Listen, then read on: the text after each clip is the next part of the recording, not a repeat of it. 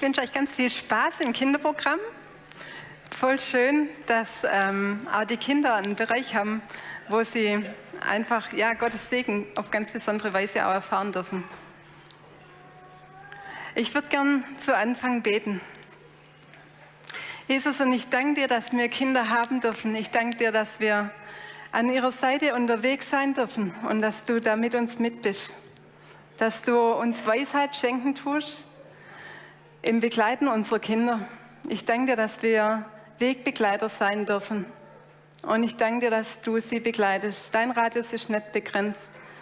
Und du siehst sie und du weißt um sie. Und du weißt um uns. Und ich, ich bitte dich, schenke du uns einfach Weisheit durch dein Wort für unser Leben. Ich danke dir, Jesus, dass du zu uns reden möchtest. Und so gebrauchst du jetzt diese Zeit dazu. Amen. Ja, Kinder sind uns anvertraut und wir dürfen ihnen helfen, groß zu werden, sich zu entwickeln, heranzureifen. Aber manchmal, manchmal brauchen wir Erwachsene auch Hilfe. Zum Beispiel war ich einkaufen in Welsheim, äh, beim Lebensmitteleinkaufen. Das geht normalerweise immer ziemlich schnell bei mir, weil ich das nicht wirklich gern mache. Ähm, ich gehe rein in den Laden, zack, zack, zack, schmeiße alles in den Wagen rein und gehe zur Kasse. So ungefähr läuft es bei mir ab, sehe nicht, was links und rechts ist. So auch an dem Tag. Ähm, mein Wagen war voll. Ich gucke auf mein Handy und stelle fest, shit, habe was vergessen. Natürlich von Regal Nummer 1, ich wieder zurück. Ähm, und dann dann fiel mir ein Mann auf. Da stand ein Mann am Kaffeeregal, der stand schon am Anfang von meinem Einkauf, stand er am Kaffeeregal und ich so, hm, komische Sache. Hab näher hingeschaut und stell fest, der Mann war blind. Und er war schon ziemlich nervös, weil er ähm, versucht hat, seine Kaffeekapseln zu finden, die eben leider umgeräumt wurden und nicht mehr da waren, wo sie vorher immer waren. Und ich habe dann den Mann gefragt, was er denn suchen würde. Und er hat mir dann beschrieben, wie der Kaffee aussieht. Und ich so, hm, habe versucht, mein Bestes zu geben. Ähm, auf jeden Fall, nach langem Suchen, haben wir den, dann auch die richtigen Kapseln gefunden. Wir übersehen immer wieder Menschen, die eigentlich unsere Hilfe bräuchten. Und Lukas berichtet uns in Lukas 18 von einer Situation, wo Jesus so ganz anders umgeht mit Menschen. In Lukas 18 ab Vers 35 lesen wir, Kurz vor Jericho saß ein blinder Bettler am Wegrand. Er hörte die große Menschenmenge vorüberziehen und fragte, was da los sei. Schon in den ersten beiden Verse bin ich ins Nachdenken gekommen. Lukas berichtet uns, dass der Bettler diese große Menschenmenge hörte und er fragte nach. Bartimäus, also der Bettler war Bartimäus, wird uns in Markus berichtet. Bartimäus, er schaut nicht auf das, was er nicht hat, sondern er gebraucht das, was er hat und er hat Ohren, um zu hören. Jesus sagt mal, wer Ohren hat, der höre. Und genau das tat er. Er hörte den Leuten zu, die vorübergingen. Einfache Leute, die auf dem Weg in die Stadt waren, auf dem Markt oder wo auf dem Weg waren in die Synagoge. Die Leute unterhielten sich. Und ich bin mir sicher, dass die Leute zu der Zeit, wo Bartimäus da saß, sich in letzter Zeit öfters über Jesus unterhalten haben. Denn Jesus, er verhielt sich so anders wie alle anderen. Jesus tat Dinge, die sonst niemand tun konnte. Es wurden von Wunder berichtet die die Leute miterlebt haben oder von denen sie gehört haben. über die einfach geredet wurde, weil es gerade so aktuell war. Bartimäus, er konnte nicht sehen, aber er konnte hören. Kannst du sehen? Ich denke, die meisten von uns können mit ihren Augen schon sehen.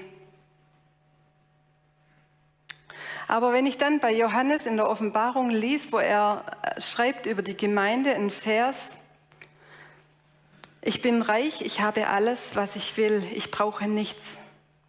Und du merkst nicht, dass du erbärmlich, bemitleidenswert, arm, blind und nackt bist.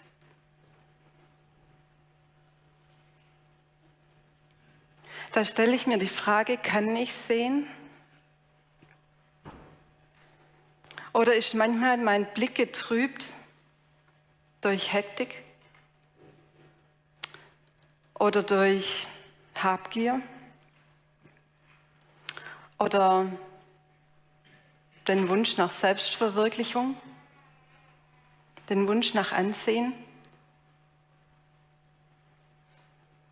Was braucht es da, um sehen zu werden?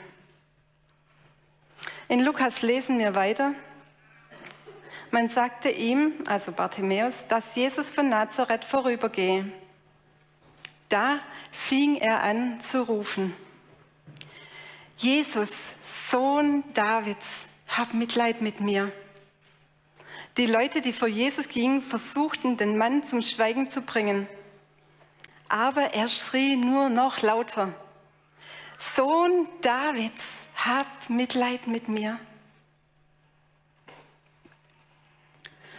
Bartimäus, er war zwar blind, aber er hatte Jesus im Fokus. Er erkannte mehr, als wir oft sehen. Und wie kann das sein? Er erkannte Jesus als den Sohn Davids, als den, der schon so lange verheißen war. Er erkannte ihn nicht als einen Prophet, sondern er erkannte ihn als den verheißenen Retter. Warum? Ich denke, weil er hinhörte. Denn Bartimäus hörte nicht nur den Worte der einfachen Leute zu, sondern er hört auch den Worten der Schriftgelehrten zu. Die, die immer wieder die Schrift zitierten, wenn sie an ihm vorübergingen. Und so kamen ihm bestimmt immer wieder Prophezeiungen aus dem Alten Testament zu Ohren.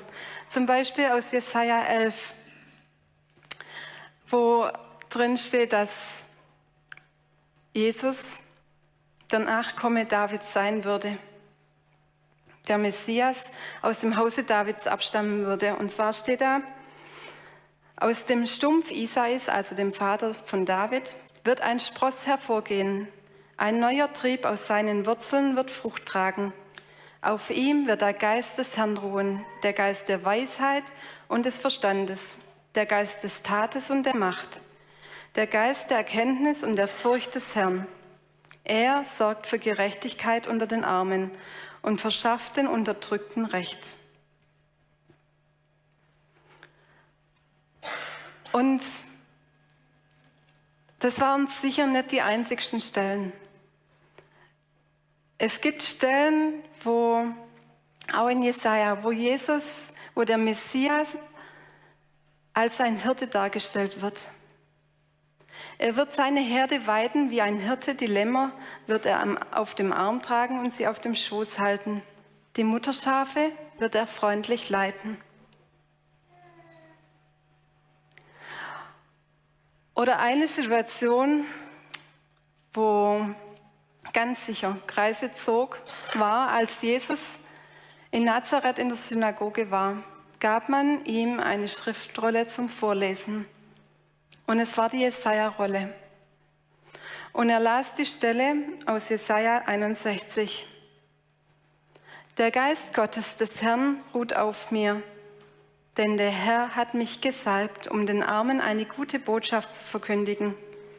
Er hat mich gesandt, um zu heilen, die ein gebrochenes Herz haben und zu verkündigen, dass die Gefangenen freigelassen und die Gefesselten befreit werden. Diese Schriftrolle las Jesus selber vor. Und Lukas wird uns dann berichtet, er rollt die Schriftrolle zusammen, gab sie dem Synagogenvorsteher zurück und setzte sich. Alle in der Synagoge sahen ihn an und er sagte, heute ist dieses Wort vor euren Augen und Ohren Wirklichkeit geworden. Ganz sicher hat dieser Moment Kreise gezogen, durch alle Gesellschaftsschichten hindurch. Das Alte Testament, es ist voll von Prophezeiungen auf den Messias hin. Auch David tut den Messias als Gottes Sohn erkennen und schreibt es nieder. Und all diese Puzzleteile, die Bartimäus zu Ohren kamen, die setzte er zusammen. Was braucht es also, um damit wir sehen können? Ich denke, es braucht das Hinhören und die Bereitschaft, Gottes Wort in uns Raum zu geben, sodass Glauben wachsen kann. Paulus sagt, dass der Glaube durch das Hören auf das Wort Gottes kommt. Und wisst ihr, was, was Jesus kurz bevor ähm, Jesus Bartimäus begegnete, sagte? Gott segnet die, die ein reines Herz haben, denn sie werden Gott sehen. Ein reines Herz haben die, die Jesus in ihrem Herzen tragen, denn nur er kann dein Herz reinmachen. Er kann dir die Augen öffnen, um damit du Gott sehen kannst. Und ich denke, dass es so kam bei Bartimäus, dass er Jesus erkannte. Er vertraute den Verheißungen, den Verheißungen, dass der Messias barmherzig ist. Er setzt seine Hoffnung auf den, der die Allmacht hat, auf Gott und den Sohn Gottes, den Messias. Und diese innere Überzeugung, die ließ diesen Glauben in ihm wachsen und das wiederum initiierte sein Rufen. Dieses Rufen ist nichts anderes als Gebet.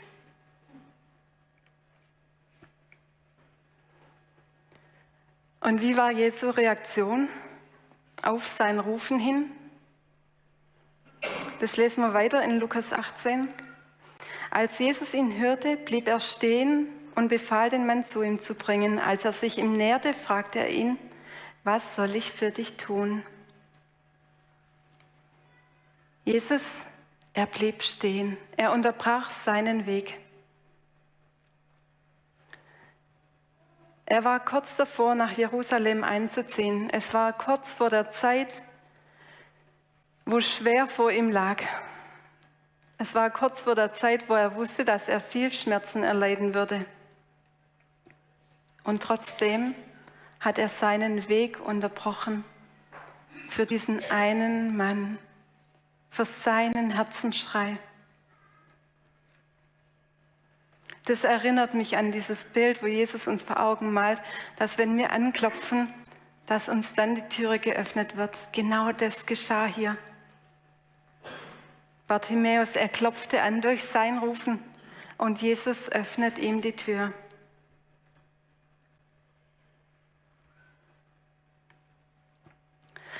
Und Bartimäus, als er merkt, dass Jesus ihn gehört hat und dass er zu ihm kommen kann, warf er sein Obergewand ab, weil er nicht wollte, dass ihn irgendwas hindert, irgendwas zum Stolpern bringt und ging so schnell wie möglich zu Jesus.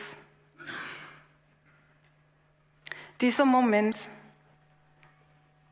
war ganz besonders für Bartimäus.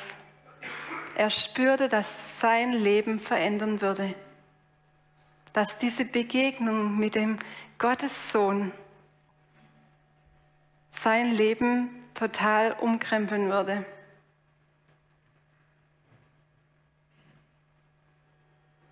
Jesus stand vor ihm und er fragt ihn, was soll ich für dich tun?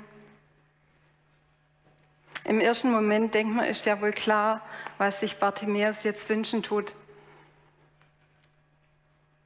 Aber ich glaube, es ging noch viel tiefer.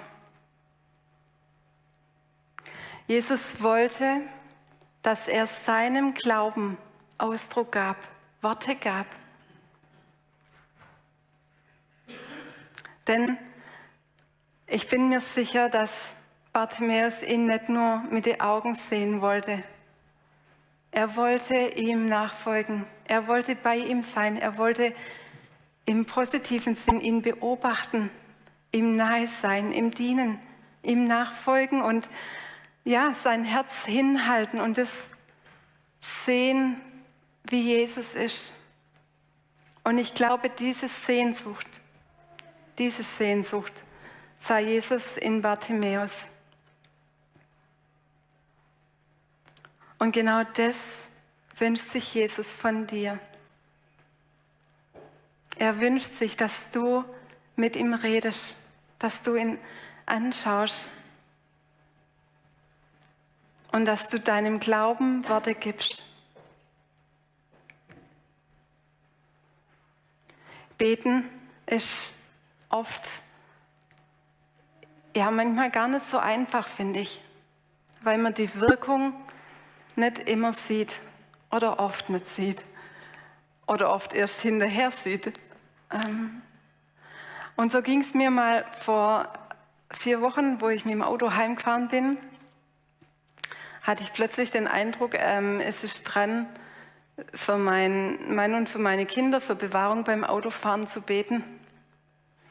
Und ich habe mich erst noch gewundert über diesen Eindruck, weil ähm, es stand jetzt keine besondere Autofahrt an oder so. Also normal kommt mir diese Art von Gebet nur dann in den Sinn, wenn wir zwölf Stunden Auto fahren müssen, irgendwo in den Urlaub oder so. Auf jeden Fall habe ich dann dafür gebetet, äh, und dann war das Thema auch wieder durch und dann, genau. Und am nächsten Morgen bekomme ich von meinem Mann eine WhatsApp.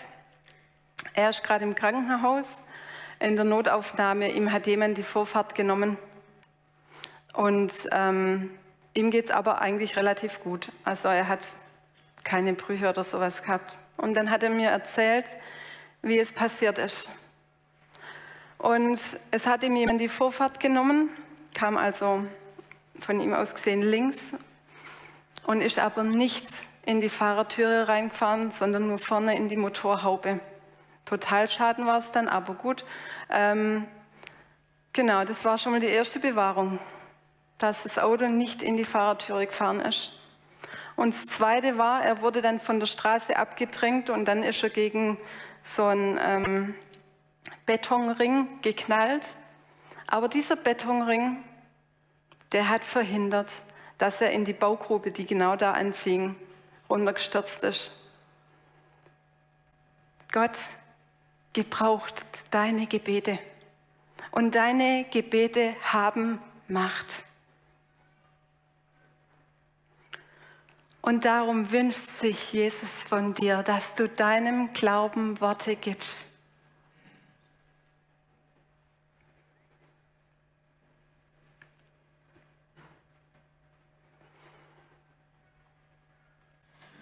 Bartimäus stand vor Jesus und Jesus sagte zu ihm, sei sehend, dein Glaube hat dich gerettet. Jesus spricht ihm seine Heilung zu und seine Rettung. Gibt es in deinem Leben Bereiche, wo du nicht sehen kannst? Was braucht es da, um sehen zu können? Bei Bartimäus war der Glaube wie eine Zündschnur zwischen der Kraft Gottes in Jesus und Bartimäus. Eine Zündschnur, die gelegt wurde durch das Wort Gottes, durch die Bereitschaft, die er hatte, in seinem Herzen Gottes Wort Raum zu geben, sodass Glauben wuchs. Bartimäus, er hörte hin.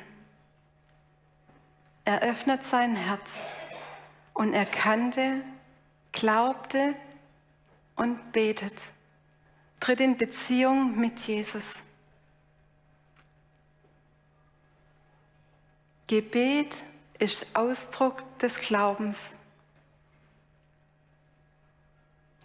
Doch was ist, wenn wir beten und das Wunder nicht eintritt? Wenn wir nicht nur fünfmal dafür beten, sondern hundertmal oder jahrelang? Diese Spannung, die möchte ich nicht kleinreden, denn sie ist schwer zu ertragen.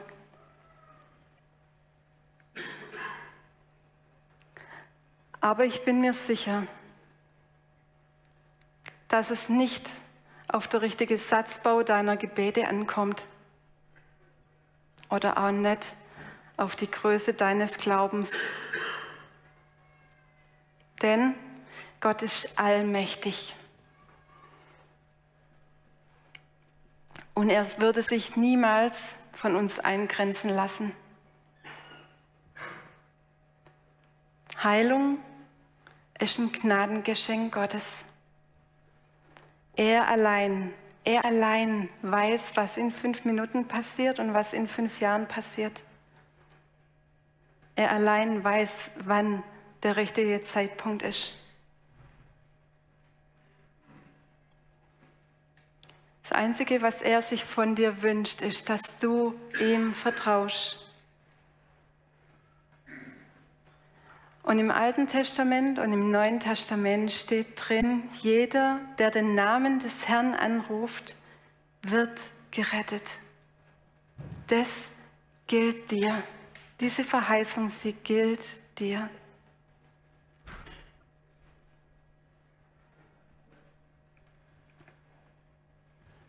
Er, er ist ganz nah an deiner Seite. Er sitzt und weint mit dir. Er kämpft für dich, vor dir. Er ist dein Schild ist der Fels, auf dem du stehen kannst. Egal wo du durch musst, er ist da. Er weiß um dich und er sieht dich. Er liebt dich durch und durch. Und genau dazu soll jetzt Raum und Zeit sein. Gott dein Herz hinzuhalten. Und wenn du, wenn du Jesus noch gar nicht wirklich kennst und nicht weißt, wie das gehen kann, hinten ist der Segnungsdienst, jetzt während des Zeites des Lobpreises. Der ist gern bereit, mit dir zu beten. Der würde es feiern, mit dir gemeinsam in Gottes Gegenwart zu treten und mit dir zu beten. Wenn du schon länger mit Jesus unterwegs bist und du dich ein Stück weggedreht hast, hey, Jesus mach dir keine Vorwürfe. Er wartet auf dich. Er wünscht sich so sehr, dass du ihm wieder in die Augen schaust. Er liebt dich durch und durch und möchte dir begegnen. Oder wenn du das Gefühl hast, dass in manchen Bereichen du blind bist, du nicht scharf sehen kannst, du Weisheit brauchst, Sag's ihm. Er wartet darauf, dass du deinem Glauben Worte gibst. Er möchte dir Augen zum Sehen geben. Dafür soll jetzt die Zeit sein im Lobpreis.